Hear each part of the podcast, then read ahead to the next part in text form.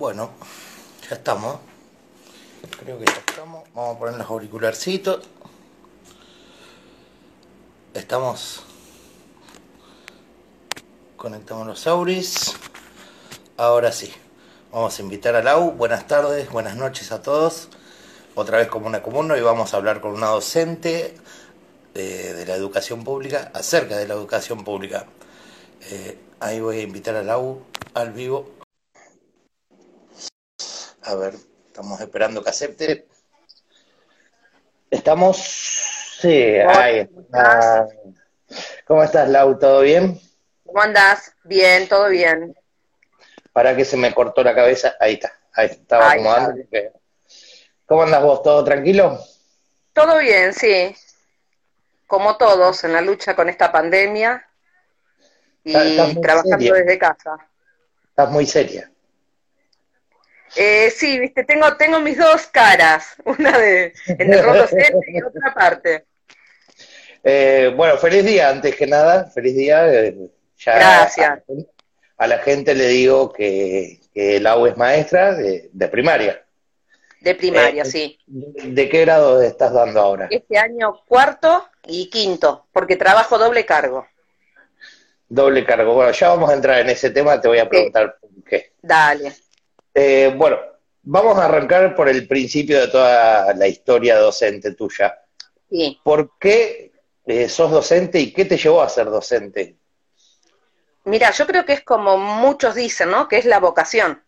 De chica siempre jugaba a ser maestra, era el sueño de todo chico.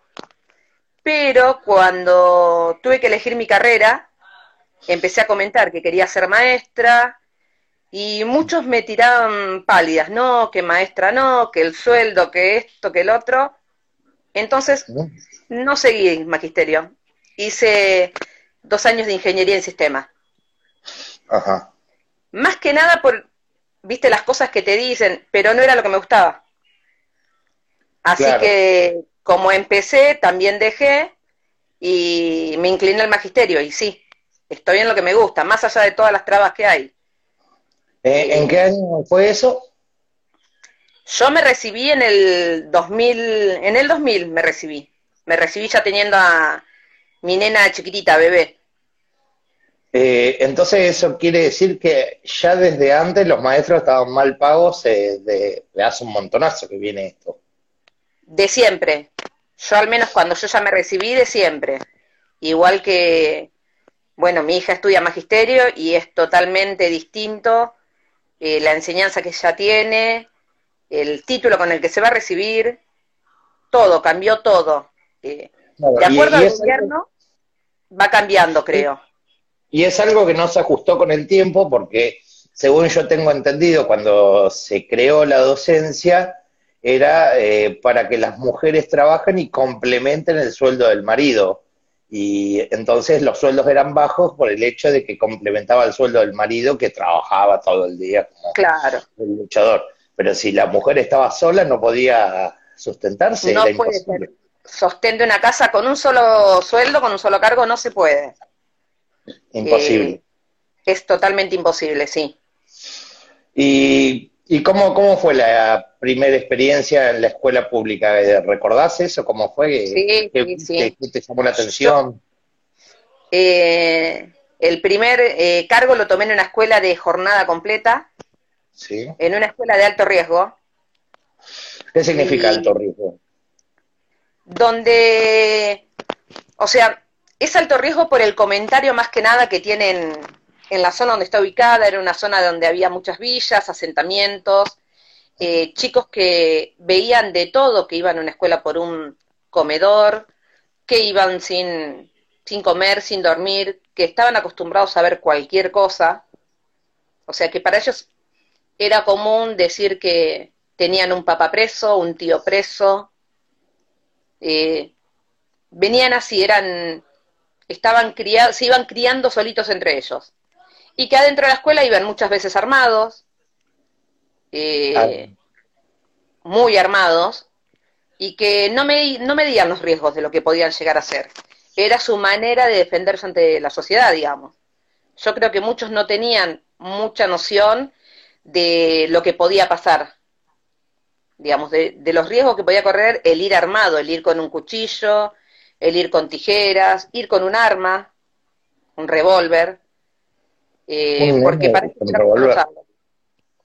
¿Cómo? Ah, terrible, un nene con revólver, terrible. Sí, terrible. Pero para ellos era común. Y eso fue lo, primero que te impactó cuando lo viste.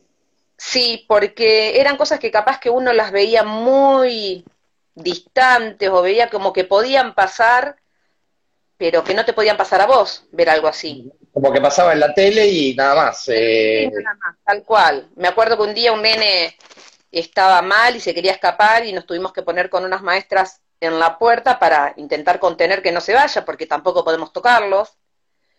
Y sacó una cuchilla y estaba dispuesto a todo. Eh, pero también está el hecho de que sabes que necesitan que le hables bien, necesitan que le hables con cariño, porque uno se enoja. La primera impresión fue enojarse. Es lo primero que haces, te enojas. porque hace esto? ¿Qué hizo todo? Pero vos les empezás a hablar y sabés que te escuchan. Necesitan que les enseñes. O sea que fue un choque, pero a la vez es otra manera de enseñanza que te da la vida, ¿viste? Es eh, eh, afrontar la realidad de otra manera me imagino que cuando recién empezaste, ver eso fue un shock tremendo. Y creo que en esa escuela estuve poco y nada y no quería volver a esa escuela. ¿Viste? Hasta que después vas viendo que, bueno, que son cosas que van pasando, que todo es de acuerdo a la, al momento que se está viviendo, al lugar, sabés que creas o no, muchas veces el lugar donde está ubicado la escuela es como que ya está caratulada esa escuela. Viste, acá van los chicos bravos, los que pueden hacer de todo, en esta van los que están mejor. Pero sí, sí, me dio miedo. Pero sabes que nunca, nunca tuve miedo en dejar la carrera. En otro momento también, estando embarazada, de siete meses, iba a trabajar y un nene me dio una patada en la panza. Y bueno, ahí tuve una mala experiencia con los directivos en su momento, que me dijeron, tendrías que estar en tu casa, no tendrías que estar trabajando y eh, me enojó un poco, pero eh, me enojó más la, manera de reaccionar de los directivos en ese momento. Porque el nene cuando se... Que vos tenías la culpa de lo que te había pasado. claro, sí, sí, yo tuve la culpa. Yo renuncié después ahí porque me hizo sentir culpable. O sea, por estar trabajando, me hizo sentir culpable. Pero también, eh, ¿sabes que ese nene se acercó y me pidió disculpas llorando porque me dice, yo no te quería pegar, yo me estaba peleando con otro, yo le quería pegar a otro. Es como que no lo hacen con intención, es su manera de vivir la vida, de defenderse en la vida. Claro, ya tienen la, la violencia instalada desde la cuna. Tal cual, tal cual. Es, así. Es, muy, es muy triste lo que decís y muy crudo, porque eh, yo recuerdo en la primaria lo que yo viví y como mucho por ahí te agarrabas con tu compañero y te empujabas un rato y ahí se terminaba la cuestión. Eh, Tal cual, y el, la figura del maestro, que había que respetar. Claro. Yo me acuerdo de eso, que ya la palabra maestra, eh, uno tenía que de tener un respeto tremendo y el que lo que decía la maestra era lo que importaba. Pero bueno. Sí, sí, yo recuerdo de mi maestra pegaba dos gritos y se terminaba el, ah. asunto. Se calman y, y uno tenía que estar así quietito y ahí se terminaba la cuestión. Y nunca jamás viví una situación de violencia ante un maestro. No, era impensado, era una figura de autoridad del maestro. Que creo que poco a poco con el tiempo la perdió esa figura de autoridad el maestro. Y yo creo que la educación se fue adaptando a los momentos que vive la sociedad. Todos nos tenemos que ir adaptando. Eh, ir trabajando de acuerdo a las necesidades que van teniendo los chicos. Entonces. Y... No, no, que también el respeto es, tanto como nosotros los respetamos a ellos, ellos van aprendiendo, pero bueno, muchas veces es cuestión de darles tiempo y que vayan viendo la importancia de cada uno, ¿no? Si nosotros los respetamos, ellos nos van a respetar. Creo que es enseñarles un poquito más, que nos escuchen y bueno, todo también viene de la familia, muchas cosas de la familia. Un 50-50. Tal cual. Y eh, desde que vos empezaste hasta la actualidad, la educación en, líneas generales, eh, me refiero pedagógicamente, eh, académicamente, ¿fue mejorando o fue empeorando? yo, mi punto de vista, para mí no, para mí mejorar no mejoró.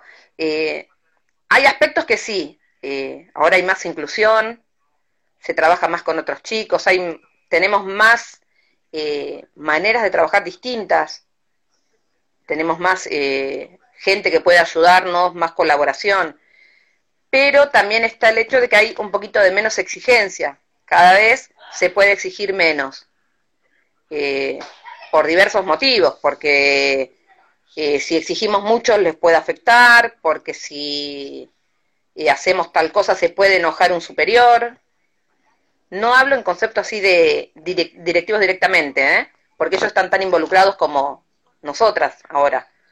Pero eh, hay muchas bajadas de línea de arriba. Del Ministerio de Educación. claro. Y otra cosa es que, bueno, ahora también, con el tiempo, yo, mi punto de vista es que la veo muy politizada la educación. Eh, eso es algo que tampoco ayuda mucho. pero para mí bajó bastante el, el, tanto la enseñanza, lo que podemos hacer, porque muchas veces tenemos ganas de hacer mucho más, pero no se puede. Y, y bueno, entonces nos manejamos con, con lo que está a nuestro alcance, con los que nos dejan hacer, con lo que nos, con todas las herramientas que nos dan, pero siempre manteniéndonos en un círculo muy cerrado.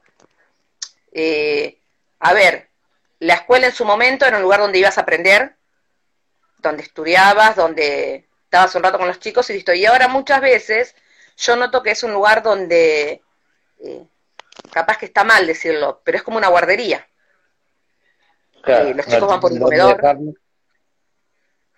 Van por un comedor porque tienen necesidad, tienen hambre, esperan un mate cocido, y es como que se deja de lado un poquito la parte del estudio vamos para comer, vamos para esto. Entonces es como que se le da más lugar a las necesidades que tiene de, de comer, de estar calentito en un lugar bien, de estar contenido, y después, bueno, un ratito estudiamos. Claro. Eh, es como que se está desvirtuando un poquito todo, se, está, se movió de lugar un poquito las exigencias educativas. Claro, es, muy triste saber y pensar que un nene va a la escuela para comer, o sea, eh, ya deberían tener para comer. Eh, tener un plato de comida, una vida digna, y a la escuela tenés que ir a aprender, no a comer, porque eh, yo he visto muchos chicos, yo acá en la esquina de casa tengo una escuela pública, y cuando yo me mudé acá, yo lo, recuerdo fresco, si bien pasó hace muchos años, había muchos chicos que iban por el comedor a la escuela y, cuando estaban en clase no, eh, lo que estaban hablando entre sí era porque daban el almuerzo y daban la merienda en el último recreo. Y eh, estaban más esperando la merienda que, prestando atención a la clase. O sea, eh, hay, hay, hay, un problema muy grande en el sentido de que si ya los chicos no van a estudiar, nunca se van a poder educar. Y además, si vos le bajás el nivel de enseñanza por el tema de que solamente piensan en comer, eh, eh, no salen preparados para la vida cuando esos chicos van creciendo. Y sí, lo que pasa es que, bueno, eh, la educación se va adaptando al momento social que se está viviendo. no le puedo exigir a un chico que no va con la panza llena que se ponga a escribir, a leer, a hacer tarea. lamentablemente eso es lo que más se ve ahora, que van esperando la comida. Y entonces, bueno, la exigencia es menos. Eh, hasta que no desayunan no pueden responder. Y tenemos que adaptarnos a eso, a esos momentos. Hay que adaptarse porque no, no queda otra, porque no podés ver al nene que está esperando el desayuno y vos diciéndole tenés que copiar del pizarrón, porque no lo va a hacer. Eh, por eso mismo te digo, la escuela se está adaptando al momento social que se vive. Y eso creo que es lo que fue cambiando a través del tiempo. Que antes, bueno, la familia estaba constituida de otra manera tenía otras responsabilidades, estaba más presente, me parece, en la educación de los chicos. Y bueno, el solo hecho de prepararle un desayuno ya era muchísimo para uno. Ahora no, ahora nosotros somos maestras, somos un poquito mamás, eh, somos psicólogas, médicos, porque son muchísimas cosas que tenemos que atender en una escuela, no solo la educación. Claro, bueno, algo que yo he visto mucho, que ahora se están dando clases virtuales, que, bueno, no, no todo el mundo puede acceder a ellas, es que los chicos solos no pueden hacer la tarea. Eh, yo hago un poco de, retrospectiva con, mi educación primaria y yo me arreglaba solo para hacer la tarea. Si me faltaba algo, no existía internet porque, bueno, era la época. Y yo iba solo a la biblioteca y yo me ingeniaba cómo hacer la tarea más lo bien. Yo he visto muchos casos de madres, porque, bueno, yo ahora me relaciono con toda la gente que hoy por hoy es madre, y dice, no, estoy ayudando a mi nene a hacer la tarea. Y vos ves la tarea y se la hizo la madre. O sea que el nene no está aprendiendo nada y no está recibiendo ninguna información, porque hay alguien que le está haciendo la tarea. Y calculo que en cuestiones normales eh, también pasa lo mismo, que los padres eh, le hacen la tarea porque los nenes no, no saben nada, no, no, saben leer. Conozco un caso de un nene que tiene 10 años, que no quiero dar el nombre para no, no humillar a la familia ni nada, pero no sabe leer de corrido y tiene 10 años.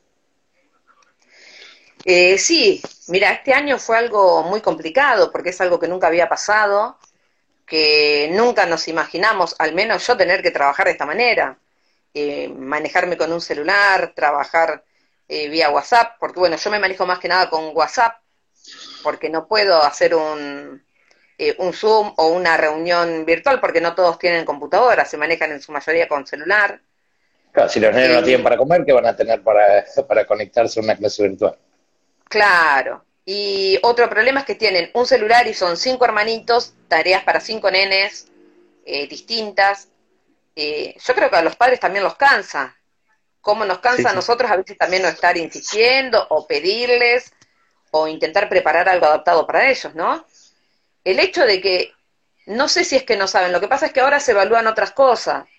Antes era todo más eh, numérico, sabes leer, o no sabes leer, pasás de grado. Ahora eh, tomamos en cuenta otras cosas que aprenden los nenes. ¿Sí? Porque no todos los nenes están preparados de igual manera. Hay chicos que son mejores en lengua, otros son mejores en matemática. No podemos ponerle, tomar al nene como un número, como se hacía. Sí. Sí, Gerald. Este nene puede ser un 10 en educación física y le cuesta más matemática y lengua hay que fijarse las individualidades. Antes se tomaba todo muy en grupo. Sí, es un grupo excelente, el grupo A de los mejores, el grupo B, los, que seguían y así. Eh, yo creo que las maestras evaluamos de acuerdo a cómo trabaja cada nene. Cada nene tiene un fuerte en algo, su fortaleza en algo, y bueno, intentamos explotar eso porque no todos van a saber eh, leer a los seis años, a los siete, unos algunos tardan más, otros, otros tardan menos. Y bueno, y la familia sí es lo que más, lo que más influye en esto. Eh, lo que pasa es que, bueno, muchos casos de familias que son, eh, que no pueden leer, que no leen, que no saben escribir bien, que están acostumbrados a que todos se lo dicen. Entonces creo que influye muchas cosas. Y acá los padres, bueno, los que están ayudando, que vos decís que los chicos no saben, no sé si es que no saben, es creo también el hecho de decir, apurate, tenés que terminar esto para entregar, o tenés que hacer la tarea, deja que te la hago yo, vos copiás, como sacarnos de encima algo. Creo que esto es, esto porque nos. Es buscar lo más fácil, la facilidad. Pero eh, creo que sí están aprendiendo, de otra manera, pero están aprendiendo los chicos. Lo que pasa es que, bueno, también están acostumbrados a, en el aula, están con la señorita y no entienden algo y seño, y uno se acerca y está. Seño, no puedo hacer esto, y uno se acerca. En la casa son solitos. Tienen a la mamá, al papá. los chicos que iban a comer a la escuela, ¿cómo están haciendo ahora? Eh, porque si no hay un lugar que esté abierto para que tener el plato de ahora comida. Sé que ahora sé que SAE, la parte de, de, gobierno, y así manda bolsas de mercadería que se entregan aproximadamente cada 15 días se entrega por alumno a los alumnos que concurrían al comedor. Y bueno, las familias tienen que ir, retiran las mercaderías en la escuela, la escuela se encarga de darlas. Y, y bueno, se manejan así. Después, como vi también en la tele, y acá al menos donde yo vivo, está lleno de comedores que armaron, eh, mucha gente que prepara ollas, populares. Ollas populares, claro. Igual sé que se ayuda mucho con mercadería, que, que en las escuelas cada sí, cada 15 días más o menos se, se reparte una buena cantidad de mercadería. Claro, bueno, pero eso también habla de la deficiencia que hay como, como país eh, para, para que haya comedores, para que se tengan que repartir bolsas de comida. Hay un problema de fondo muy grande porque está bien, te llenas la panza con, con comida, pero eh, no te dan una solución real porque siempre están así. ¿Y hace cuánto que se está de la misma manera? Y esto se viene acarreando hace años. Eh, no es cuestión, o sea, de este gobierno, del anterior, ya viene hace años y siempre se van tapando distintos agujeros, ¿sí? El de la comida, bueno, ponemos un comedor en la escuela, ahora le dan mercadería, pero bueno, no se busca la solución de fondo y así se va manteniendo. Yo, eh, por momentos, creo, me, me, da bronca eso también, porque eh, sé que hay personas que no les gusta tener que ir a buscar la mercadería, que les da esa vergüenza o, tener que estar ahí esperando una bolsa de comida. Pero bueno, es, yo creo que viene todo, ya va más allá de lo que uno como maestra o los ciudadanos acá pueden hacer. Claro, sí, se va, se va emparchando la situación y solamente se emparcha sobre el parche y así sucesivamente. y... tal cual. Y cada gobierno se tira la pelota y porque el anterior no hizo y que el que viene no va a poder hacer y bueno, y así seguimos. ¿Y quiénes pagan acá? Bueno, los chicos, las familias de estos chicos que están así, y seguimos en lo mismo. Eh, ¿Alguna vez tuviste problemas con un directivo, con un padre de la escuela y eh, te amenazaron tanto físicamente como con perder tu trabajo o algo así? No, sabes que no. Eh, yo creo que en ese sentido tuve, no sé si suerte, pero siempre pude tener buen diálogo con todos los padres. Eh, Nunca tuve ni, ni que me hayan faltado el respeto mal, gritado, insultado. Escuché de varias personas que sí le han pasado, eh, como ven, se ve en la tele de muchos que, casos, pero no, y trabajé en escuelas donde había, eh, se comentaba de que eran, de que estos padres pueden ser embromados, de que hay que nunca, nunca ningún problema, siempre con respeto, o sea, como yo les hablo con respeto, los escucho, y con directivos tuve la suerte de tener muy buenos directivos. Muy buenos directivos también, que salvo un caso, bueno, fue cuando recién empecé, también mi falta de experiencia, eh, que como te decía hoy, con ese embarazo, cuando me dijeron así que yo opté por renunciar. Eh, que fue hace más de 16 años ya. Pero después tuve la suerte de tener muy buenos directivos que, como es su rol, eh, si hay algún problema, siempre presentes, están ahí escuchando, apoyando. Y no, no, no, no. Creo que en ese sentido, eh, no sé si es ser afortunada o creo que también es la manera de, dialogar que uno tiene o escucharlos al menos. Muchas veces se van a desquitar con otro problema que tienen. Afuera, ¿viste? Pero no. No tuve, gracias a Dios, no tuve ningún problema así. Eh, y a nivel de infraestructura, eh, yo recuerdo mi primaria que era pública, porque yo estuve en los dos sectores, en el sector privado y en el sector público. En la primaria yo tenía una escuela que tenía pantalla en todas las aulas, pantalla de calefacción, eh, tenía ventilador y tenía más o menos todas las instalaciones bien. ¿Esto se da en todas las escuelas? ¿Existe o, o algunas no? No, a nivel de infraestructura yo creo que también decayó como está decayendo todo. Eh, vamos emparchando. Yo empecé eh, trabajando y si me faltaba algo, eh, la misma escuela, todos se encargaban de darte, que teníamos las tizas, que teníamos cartulinas, que si se rompía un vidrio te lo podían cambiar, y así un montón de cosas. Ahora no, ahora somos nosotras, con plata de nuestro bolsillo, que tenemos que ir remendando todo. para mí es como que la escuela ya en ese sentido pasó a un segundo plano. Eh, tenemos, por ejemplo, donde yo trabajo, tenemos calefacción, pero sé que tienen que estar pidiendo muchas veces los directivos para que solucionen el problema, que vengan a arreglar, porque también los chicos van rompiendo. Eh, vidrios no siempre hay, pero bueno, se hacen rifas, se hace esto y el otro y vamos arreglando. Y siempre todo sale de la misma escuela. ¿ah? Eh, después, bueno, te comento, días de lluvia que hay lugares que no se puede trabajar y se han suspendido las clases porque se llueve tanto la escuela por dentro que no estamos mejor afuera. Claro. Pero eh, son cosas que se pueden solucionar, pero bueno, eh, en ese sentido la educación está quedando muy atrás. Se, soluciona por afuera lo que se ve, se la pinta, se la pone linda, vos de afuera pasás y decís qué hermoso que está. Y después, bueno, nos faltan bancos, nos faltan pizarrones, nos faltan un montón de cosas. Vidrios. En eso no me... me hizo, me hizo mucho ruido el hecho de que digas, tenemos que poner plata de nuestros bolsillos para solucionar algunos inconvenientes. O sea, están cobrando un sueldo de mierda, y esto yo me hago responsable de lo que digo, están cobrando un sueldo de mierda, eh, encima tienen que poner plata, y vos ves que el Estado gasta plata en pelotudeces todo el tiempo, en cosas que eh, no te digo que son innecesarias, pero de segundo plano, y en algo tan primordial como la educación, y eh, u otro ejemplo para sacarlo de ese lado, en la salud, y está todo hecho mierda. Entonces, eh, te da un poco de, impotencia, de bronca, que encima que un docente le pagan dos pesos, tiene que poner eh, plata de su bolsillo para, para una, comprar una tiza, por ejemplo, una boludez como una tiza.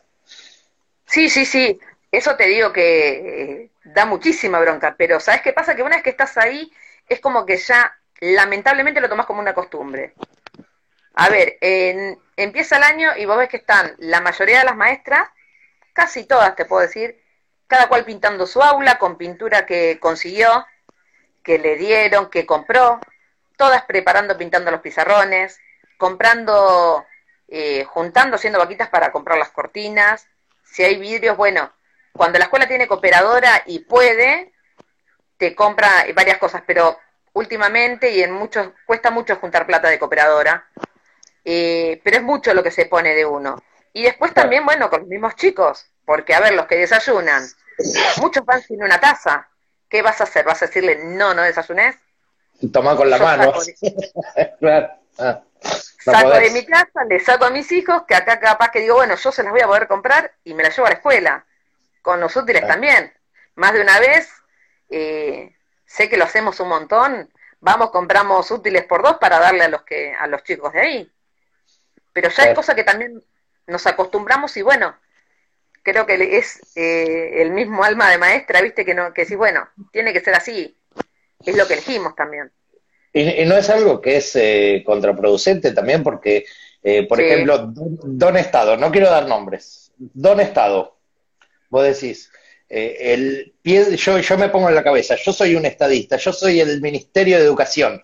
Bueno, entonces si los docentes se arreglan y compran cosas con plata de su bolsillo, bueno, no le mejoremos la, calidad de, trabajar. Entonces, como que, ¿eh? Eh, está bien, está bien por un lado y por otro lado no, porque por otro lado dicen, bueno, si los maestros y los directivos se arreglan, hacen rifas, hacen pasta frola para vender, hacen kermesas, hacen un montón de boludeces, eh, por ahí genera eso que lo, que yo te estoy diciendo, que digan, no, bueno, listo, que se, que se arregle. Sabes que sí, porque eso, mira que nos juntamos con compañeras y lo pensamos y nos enojamos y decimos, no, listo, no vamos a hacer esto, si no me compran tal cosa, yo no voy a hacerlo, pero terminamos haciéndolo porque tampoco podemos estar siempre esperando. No tenemos un pizarrón, no vamos a estar esperando a que alguien venga y nos traiga un pizarrón. Mira, hablando de eso una vez, eh, lo, contra, lo contraproducente que es eso, me acuerdo que una vez eh, un nene pedía lápices o cuadernos, no sé qué, bueno, le, le dimos, después vuelve a pedir, le dijimos, no, eh, te lo tienen que comprar, te lo tienen que dar en casa. Y la respuesta fue, no, mi mamá dijo que ustedes son los que para algo les pagan. Les tienen que, nos tienen que regalar los cuadernos, los lápices, porque el Estado a ustedes les da. Y fue todo un diálogo como algo que repetía de lo que le habían dicho. Y te quedas, ¿viste? Porque vos decís, no es lo que, no es así. Pero bueno, muchos tienen esa idea de que nosotros tenemos que darle todo. Claro, ustedes piensan en pos de los chicos, ¿no? Eh, pero por ahí si decís todas las maestras de toda la República Argentina, nos ponemos de acuerdo y no compramos absolutamente nada, a alguien le va a hacer ruido, va a decir, bueno, eh, vamos a, soltarlo un poquito más para que tengan condiciones dignas de, trabajo. Tal cual. Tal cual, pero son tantas las necesidades que hay en educación que si hacemos eso directamente no podríamos trabajar. Ah, bueno, pero tanto la boca se llenan diciendo el Estado presente, el Estado presente, y están dejando en banda un sector que es importantísimo, porque los chicos que salen mejor formados eh, son más productivos en el futuro, porque pueden conseguir mejores trabajos, pueden ser dueños de empresas, pueden trabajar de un montón de cosas. si salen todos inútiles, pero no por culpa de ustedes, eh, por, por falta de un financiamiento, de, porque tal cual, eh, vos, le tenés que meter plata. ¿Es más productivo para quiénes? Para algunos, no para todos. No son fáciles de manejar después tampoco. Sí, y, creo que también a alguien le conviene que los chicos salgan gobierno. Sí, estoy de acuerdo con vos. yo siento de que con el tiempo se va fomentando más eso. Eh, achatarlos, que no sean tan libres de pensamientos, eh, enseñarles, o sea, las, directivas, las directivas, las bajadas son menos, cada vez menos, porque es como que no, no sé si te da, por momentos te da la impresión de que un chico inteligente no puede servir.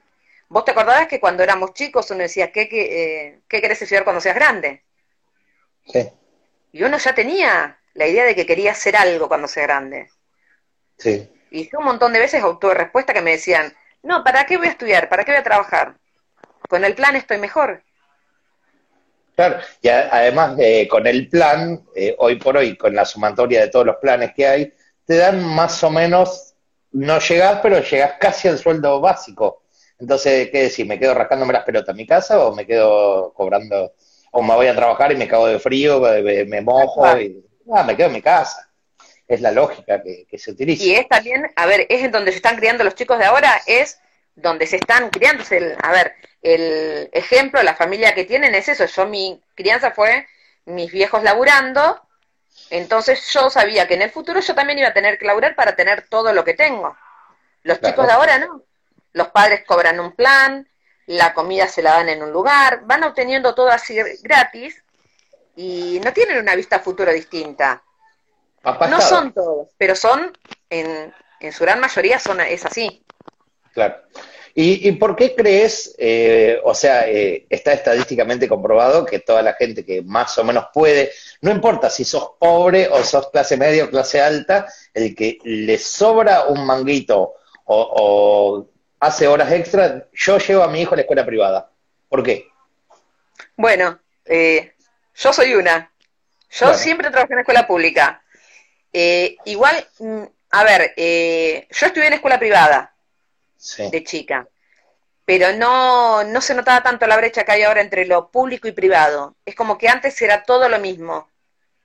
No se notaba. Entonces, bueno, a los míos los quise mandar a la escuela privada donde yo estudiaba, pero eh, yo los mandé con otra idea, no con la idea de que iban a aprender más, que iba a estar mejor. No, lo, los mandé por el hecho de la continuidad que tenían. Eh, jardín, primaria y secundaria. Es muy difícil conseguir una buena escuela o un lugar que uno esté, diga, bueno, sí, me gusta para mi hijo. Claro. Pero, por ejemplo, a ver, eh, hay muchas cosas que no estoy de acuerdo. Yo tengo un hijo en escuela privada y una hija en escuela pública. Sí. Y es totalmente distinto todo. Se nota la diferencia de una escuela privada a la pública. Pero ¿en qué te digo? En, en los tipos de familias más que nada. En cómo son que por el hecho de que para una escuela privada exigen más. Y capaz que es lo mismo que está en la escuela pública. Sí. Yo, al margen te digo, de tener al nene en la escuela privada, eh, amo la escuela pública. Creo que ahí se ve más el trabajo porque uno es más libre de trabajar. Trabajamos con lo que podemos, con lo que tenemos, con la realidad que se vive, ¿sí? Y la escuela privada, bueno, tiene que mantener las directivas que le mandan en lugar sus empleadores, digamos, porque no son libres de hacer lo que quieren. Claro, y además tienen toda la infraestructura, todo, porque hay gente que le está pagando, así que no puede faltarle absolutamente nada. Claro, tal cual. Pero eh, a mí me, yo soy siempre eh, fan de la escuela pública y eh, me pasa eso de que empecé a, a, trabajar o de ahora mismo cómo veo como nos manejamos muchas maestras de escuela pública. Me gusta más, no sé, creo que es más tenemos mucha más libertad para hacer muchas cosas. ¿Sí? Eh, no, no estamos tanto con una directiva, con tener que llegar hasta, hasta acá. Por ejemplo, en la escuela pública intentamos dar la mayoría de los temas que aprendan, lo tenemos que repetir mil veces, se repiten mil veces, eh, charlamos de distintas maneras. Como hay ausentismo, es que se repiten tanto los temas para explicar, ¿no? La escuela privada tiene que dar los temas y llegar a fin de año con cierta cantidad de temas. Eh, es la directiva que tienen, o sea, si aprendieron... Es más competitiva quizás. Es más competitiva, claro.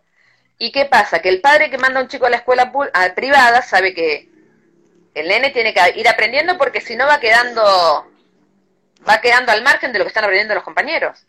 Claro, de hecho en muchas escuelas privadas, si vos repetís de año, no podés continuar en la escuela. Tal cual, claro. Eh, así que creo que es eso, no, no sé si lo veo más por el lado de tener plata, también sí, es por el hecho de decir, bueno, me mantengo en cierto nivel, estatus, mandarlo una... No, no, pero no es, una cuestión de estatus, yo creo que, los padres hoy por hoy no confían tanto en la educación pública, que yo, por ejemplo, conozco familias que eh, la mamá para mandar al nene a la escuela privada hace un trabajo extra solamente para cubrir la cuota del colegio. O sea, no, te estoy hablando de gente con plata, estoy, hablando de gente pobre que elige Pero no se fijan que la misma maestra que trabaja en el público trabaja en el privado. Claro. Eso no se fijan. Hay muchas cosas que se piensan que por ser tal escuela, por, el, por tener determinado nombre o porque estás pagando, va a estar todo mejor. Y te puedo asegurar que hoy la pública ofrece muchísimas cosas más. Ofrece de todo. Tenemos muchas cosas al alcance, como también tiene sus debilidades, ¿no? pero es cuestión también de confiar y darle un poquito de oportunidad, que sé que ahora en pandemia está pasando.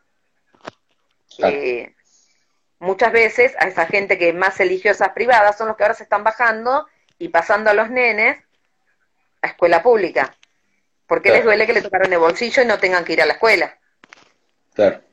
Eh, sí, yo pienso que eh, haciendo un análisis de, todo lo que estuvimos hablando hasta recién, eh, la gente también elige el sector privado por el hecho de que la maestra no tiene tanta carga que solamente se tiene que dedicar a ir, a ir y enseñar. No tiene que dedicarse a, bueno, tengo que conseguirle fotocopia, bueno, le tengo que conseguir una taza al pibe, bueno, tengo que preocuparme que coma. O sea, la, maestra, que es la misma maestra, eh, tiene menos preocupaciones encima, entonces se puede enfocar más en lo que es el estudio. Y sabes que también eh, es una realidad el tema de los paros. De saber que vos lo dejaste en la escuela privada y que ahí no van a hacer paro porque no pueden hacer paro, y en la escuela pública en cualquier momento va a haber un paro y no tienen con qué dejar al chico. Eso es una realidad que, bueno, que a veces duele, pero es así. Que muchas veces, te digo, hay paros que son muy injustificados, pero bueno, uno estando en el público, eh, tenemos que declarar, eh, todos reclamar los mismos derechos. Que después los privados se ven beneficiados, pero bueno, eh, nosotros trabajamos para el Estado y el privado tiene alguien que los maneja, que los dirige. pero creo que más una maestra, ¿no? Es un tema que más asusta al meter a un chico en una escuela, al meterlo, al anotar a un chico en una escuela pública. Eh, gana más una maestra de escuela privada que una de la escuela pública. Mira, eso no te sé decir. Puede tener un plus más, pero no creo. No creo que gane mucho más. Eh, puede tener, sí, un plus, una mínima diferencia, ¿ah? pero eh, no sé hasta dónde es tanto, tanto la diferencia. Lo que sé es que, bueno, a veces tampoco sé si es más fácil trabajar en un privado, porque le ponen en un aula 40 chicos y tiene que estar con 40 chicos, porque ahí lo que vale es la matrícula. Claro. Son 40 cuotas que cobraron. Y el famoso aprobá a mi hijo porque yo te estoy pagando. Y eso sé que está pasando mucho ahora, por eso digo, se también se lucha contra muchísimas cosas. Por eso te digo, tiene sus pros y sus contras, la privada y la pública.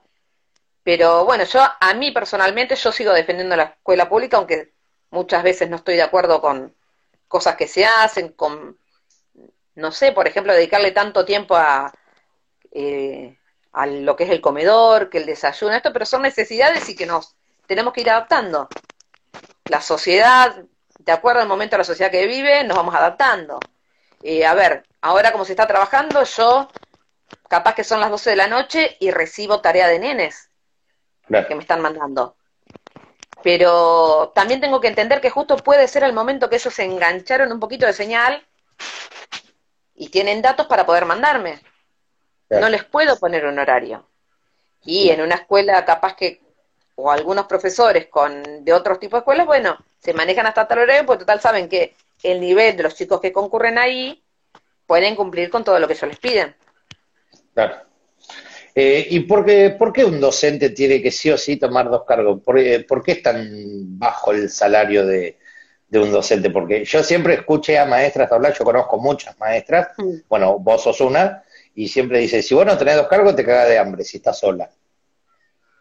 Y yo soy sostén de familia y con un cargo solo, te digo, con dos, eh, con dos cargos, y a veces tengo ayuda extra, sobrevivo pero tenemos muchos gastos, tenemos muchos gastos eh, en, en la escuela, cuando estamos yendo a la escuela, eh, tenemos muchas veces tenemos descuentos que no sabemos, eh, y no, no es, creo que para, por el hecho de haber estudiado, no es una, no es una carrera bien paga.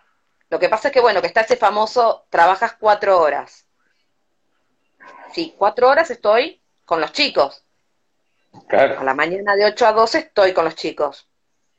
Claro, mucho cabeza de termo dice, eh, laburás cuatro horas y tenés tres meses de vacaciones. Ahí está. Estoy cuatro horas con los chicos a la mañana, estoy cuatro horas con los chicos a la tarde, y después tengo que estar en mi casa planificando, preparando tareas, llenando planillas, mandando, eh, leyendo información que va llegando de cosas que van de nuevos cursos, de nuevas metodologías, de un montón de cosas más y tareas que nos dan administrativas para hacer. Eh, no son cuatro horas, porque si no, estaría bárbaro. Yo llego a mi casa como cualquier otro laburante y me acuesto a dormir y ya está, y mañana voy y, listo. No, no es así lo nuestro. Nosotros después seguimos. Termina las cuatro horas presenciales con los chicos. Después en casa seguimos con un montón de cosas más, porque cualquiera te puede decir, ¿a qué maestra vos ves que va con los brazos vacíos a una escuela? Siempre con bolsas, con mochilas, con cartulinas. Siempre estamos haciendo algo en casa.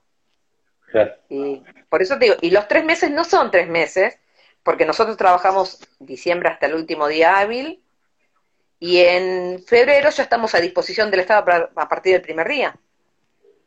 Empezamos a veces a, a estar en la escuela el día 10, el 6, pero ojalá fuesen tres meses. Estaría muy bueno que fuesen tres meses. Ponerle que fuera un mes, ni siquiera es eso, porque en enero vos ya al día 15 ya estás empezando a planificar lo que es el año, en tu casa. Y estás viendo qué vas a hacer cuando arranques, seguro.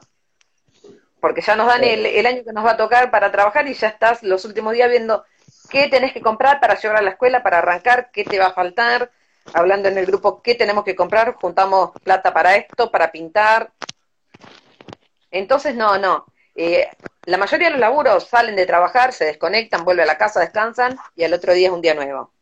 Nosotras no, porque también venimos con las preocupaciones de cosas que pueden pasarle a los chicos, de algo que nos contaron, de buscar qué podemos hacer para mejorarle un ratito a ese chico y así un montón de cosas más. Eh, lo que pasa es que es muy fácil opinar de afuera. Eso es lo que tiene tiene la gran mayoría, o tenemos muchos, opinamos sin saber lo que es estar en el, en el lugar del otro. Claro. es como si, yo me, como si yo me pusiera acá en el vivo a hablar de la educación pública y yo no soy docente, tenés que estar en el baile para saber cómo es el paso.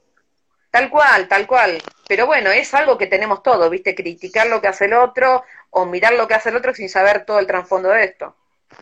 Es así. Claro. ¿Y, y no, no, no estaría más bueno que un docente gane lo que le corresponde y así, así también, ya que el docente se arregla solo para darle todo a los chicos, si tuviera un buen sueldo, por ahí podría ayudar mejor y brindar una mayor calidad de lo que, lo que enseña. Sí, yo creo que eso, eh, a ver, es el ideal, ¿no? También el ideal sería tener un, un solo trabajo, porque a veces, la verdad, eh, con el doble cargo, es como que por momentos te sentís que no rendís para uno, estás bien a la mañana, pero ya a la tarde estás cansado, más cuando venís, no es solo el trabajo de la escuela, uno tiene una familia, tiene todo. Para una vida. Claro, entonces es como que a veces sentís que no rendís. Y estaría bueno decir, poder trabajar un cargo. Pero creo que es como todo ahora. Eh, es seguir en la lucha, pidiendo, ojalá algún día escuchen y que pongan más que nada profesionales, gente que estuvo realmente en educación, para buscarle la vuelta de mejorar todo esto. Y no gente que quiere estar en un cargo, viste, para eh, tener plata y bueno, ir tapando agujeros como se va haciendo. Claro, como, como dice el dicho, el que mucho abarca, poco aprieta. Entonces, eh, por, ahí por ahí teniendo dos cargos, no podés enfocarte de lleno en dar una excelente calidad y, y no te digo que es mala la calidad, pero la calidad baja cuando vos te repartís. Seguro, eh, sí, o preparás mucho para un grupo y para el otro lo dejas marginado, ¿viste? Eh, porque bueno, tampoco uno no, no le da para estar tanto todo el tiempo. Son muchos chicos, con cada cual con sus necesidades, y, bueno, cuesta. No es una tarea fácil. Es hermoso porque yo volvería a elegir mil veces eh, ser maestra. Pero bueno, cuesta, cuesta y es seguir en la lucha siempre. Sí, sí. Eh, y el tema de las licencias, eh, ¿cómo, esto no, estaba en el diagrama, pero te lo pregunto porque eh, ya, que hablamos de gente que habla con desconocimiento, muchos dicen, la maestra se toma un montón de licencias y viven de licencia, se tiran un pedo y viven de licencia. ¿es, ¿Es tan real eso o es falso? Y en muchos casos, a ver, eh, te da bronca decirlo, pero en muchos casos sí. Y creo que eso, eh, hay de todo, yo creo que es como en todo laburo, ¿no? Eh, da bronca y vos decís que no todos se esfuerzan por igual. Hay, algunos tienen más facilidad de conseguir una carpeta médica por, que otro. Lo que sí tenemos la, la, yo digo, es una, es la suerte, ¿no? De que si yo tengo un hijo enfermo puedo sacar licencia por mis hijos. Claro, pero sí, en, claro, yo sé que no en todo trabajo se puede, por eso digo, eh, hay un poquito más facilidades de algunas licencias, pero no en todos los casos, te digo, ya no sé cómo será, pero hay personas que pueden sacar, tienen más facilidad para sacar una carpeta, porque igualmente te digo, vemos a un médico, eh, pasamos por otro médico, no es algo de que yo te consigo o llamo y digo estoy enferma, no voy. Claro. Es, es un beneficio que, que se aprovechan y lo, utilizan de más, eh, entonces eh, tiran de la cuerda, tiran de la cuerda. Y encima es, es, injusto porque hay un montón de maestras esperando un cargo para poder titularizar. Y no pueden tomarlo, tal cual. Sí, sí, sí. Yo creo que es como todo. Eh, para eso viste que están los gremios y en algunas cosas nos beneficiaron y en otras cosas perjudican. y, en esto es una de las cosas, porque también tienen los días por licencia gremial, que es para ir a una reunión del gremio, que podrían organizarla después del horario escolar. Pero bueno, las organizan dentro del horario y así hay un montón de, hablando mal y pronto, de curros que uno puede, puede hacer. Pero, a ver, es una profesión como todas, pero creo que si no, no tenés la vocación de estar con los chicos, el carisma de tratarlos, de estar ahí a la par de ellos, no se puede. Claro. ¿Y, vos, si tuvieras un cargo de poder o estuvieras en el ministerio o algo afín, eh, ¿qué harías para que, eh, qué cambiarías del sistema público? Mira, lo que yo veo, primero que no podría estar en un cargo así porque el carácter de mandar o de, mandar al otro no lo tengo. Hay muchas cosas con bajadas de muy arriba que no estoy de acuerdo. y viviría discutiendo. O sea, no podría adaptarme a cosas que yo no creo que, que son correctas. No es decir, sí, sí, bueno, está bien, y decir que hagan esto. Es lo que a mí no me por gusta. Ahí, por ahí es necesario alguien que se plante también. También puede ser, sí. Eh, yo creo que hay muchas... La manera de perfeccionarnos a los maestros es con cursos, muchos cursos virtuales, que yo hoy por hoy, yo te puedo leer todo, pero la fortaleza está en la práctica, está con los chicos. Yo puedo ser excelente leyendo, tener un 10 en todo lo teórico, pero si no estoy, no me ven en la práctica con los chicos trabajando, no se puede. Y creo que esa es una manera que habría que cambiar, la manera de la enseñanza que hay ahora, cómo preparan a los futuros maestros, eh, la manera en que nos evalúan, que es por, por lo que uno entrega en un papel o, o una sola vez que te observaron. Y después no, para cambiar hay mucho para cambiar, hay muchísimo. Eh, el tema, a ver, licencias, el tema de, de uh, participar más en cursos, pero de otro tipo de cursos. Como ya te digo, no me gustan estos los virtuales. Eh, bueno, este año, el año pasado se implementaron lindos cursos, pero después no te los, no te lo ven en la práctica, te piden mucho papelerío. Claro. Y qué sé yo, no sé, son tantas las cosas, viste, que a veces no, no sé, fa claro. mucho falta. Pero bueno, bueno, debe ser que uno se va adaptando y nos vamos quedando en eso.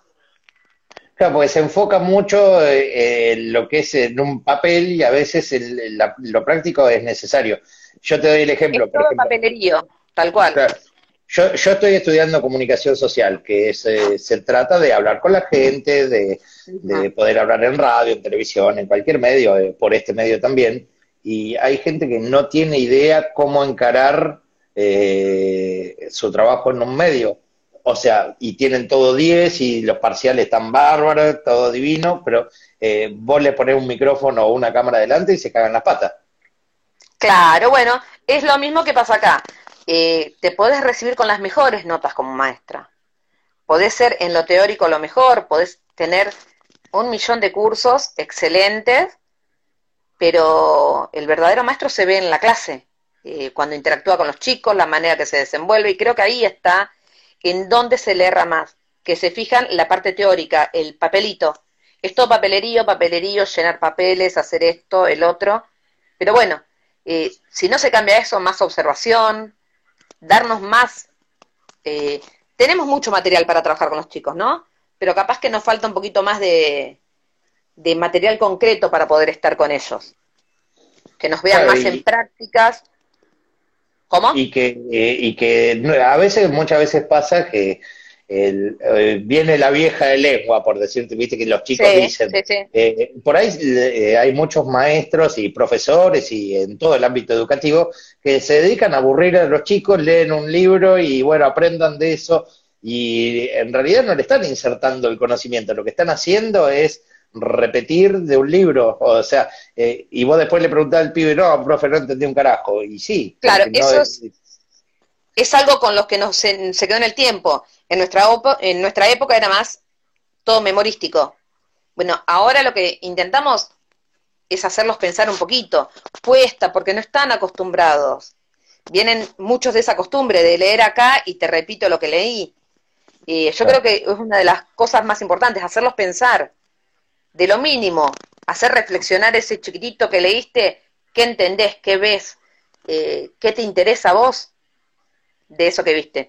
Pero por eso te digo, falta mucha, eh, no, no sé si enseñar, pero preparar a los maestros para lo que se van a encontrar, trabajar más y darles más herramientas para poder desenvolverse frente a un grupo, haciendo una clase más atractiva, más lo que los chicos esperan ahora. Antes uno se quedaba escuchando y bueno, después éramos loros repetidores. Ahora ya no, ahora tenés que hacer algo atractivo, algo que ellos lo entiendan, que les guste, que lo entiendan porque les gustó. Que los haga razonar también. Los haga razonar mucho, porque no están acostumbrados. Están muy limitados, muy acostumbrados que le dijeron esto, esto es así, y ahí quedaron. Eh, claro. Tenemos que crear seres más pensantes. Eso es importante ahora. Y es muy importante porque eh, cada vez viene para abajo eh, en todo ámbito. De hecho, en las mismas universidades también se, es como que se busca nivelar para abajo en vez de nivelar para arriba y exprimir a los... Yo, yo creo, esto lo creo yo, no, no, no, no tiene una evaluación científica ni nada, pero creo que los chicos son hojas en blanco que le, podemos escribir más y más. Entonces, si lo que no aprendiste de chico, que tenés más facilidad porque son hojas en blanco, eh, es muy difícil poder, nivelarlo después eh, de grande. De hecho, los pibes salen de la secundaria y van a la facultad y no entienden un carajo. Y me pasó a mí. Me pasó a mí. Fui el primer cuatrimestre, dos, dos, dos, parecía un número de teléfono mis, mis notas eh, 15 y, o sea, 1, 5, todo siempre para abajo. Eh, porque yo salí de la secundaria y está bien, pasaron muchos años, pero no estaba viendo absolutamente nada de lo que de lo que de lo que yo ya tenía aprendido. Sí, sí, sí, es así. Eh, por eso te digo, muchas veces se trabaja con el grupo en sí y no se atiende las individualidades. Eh, el grupo está medio flojo, bueno, nivelamos un poquito más para el de abajo. No, hay que nivelar y buscarle la vuelta para trabajar con el que puede, darle más. Eh, pero bueno, también es lo que siempre digo, son bajadas que uno tiene, que te cuesta, el hecho de que a veces no se pueden repetir, esto que salió ahora de que dijo el ministro, ninguno va a repetir. ¿Qué nos quedó de eso? La frase ninguno repite, pero nadie leyó todo el contexto o averiguó cómo es todo. Eh, no es todo tan sencillo, ¿viste? Pero bueno, nos quedamos con todo lo que eh, lo que escuchamos así y ahí quedó. No repite, listo, dejamos, no estudiamos. Y sí, el nivelar, sí, yo creo que hay que empezar a nivelar más para arriba y exprimir un poquito más porque los chicos pueden muchísimo más. Y no dejarlos que sean, bueno, que se acostumbren a que, bueno, es hasta acá, hasta acá llegué. No, darle las herramientas para que tengan ganas de seguir y seguir, cosa que está faltando ahora. Le falta ese entusiasmo, me parece. La, motivación de, querer aprender. Tal cual, de querer ser algo en la vida, de querer aprender para algo, ¿viste? No estar con eso, ¿para qué me va a servir esto? Nada, esto no me sirve, el otro no. Buscarle la motivación del para qué, de que a futuro te va a servir un montón para lo que sea. Es así. Bueno, Lau, te agradezco porque ya se va a cortar solo esto. Eh, dura una hora los, los live Instagram y eh, muchas gracias, estuvo muy buena la charla, muy enriquecedora. Eh, saludos a toda la gente que, nos vio, a los que se quedaron, a los que se fueron, a los que vinieron después. Eh, muy linda la charla. Estaría bueno hacer una parte 2 en un par de semanitas. Podemos hacer una parte 2 si tenés ganas. Dale, dale, cuando quieras. porque quedó, quedó mucha tela para cortar y, está bueno continuarla la charla. Dale, dale. Dale, Otto, cuando vos quieras sabes que no hay problema y un gusto haber podido hablar un poquito así con vos y que, bueno, el que has escuchado que, que vea un poquito más cómo es el tema de la educación y que se interiorice más, ¿no? Que no quede todo en lo, en lo que se dice. Está muy bueno. Sí, sí, y, bueno, esto va a quedar colgado acá en, Instagram y después lo voy a subir a Spotify. Busquen Comuna Común en Spotify, eh, va a aparecer ahí si quieren volver a escucharlo o el que es enganchó a lo último o lo que sea, eh, está en Spotify también. dale, dale. Listo. Así que gracias, Lau. Te mando un beso grande. grande. Muchas gracias a vos. Nos vemos. Chao.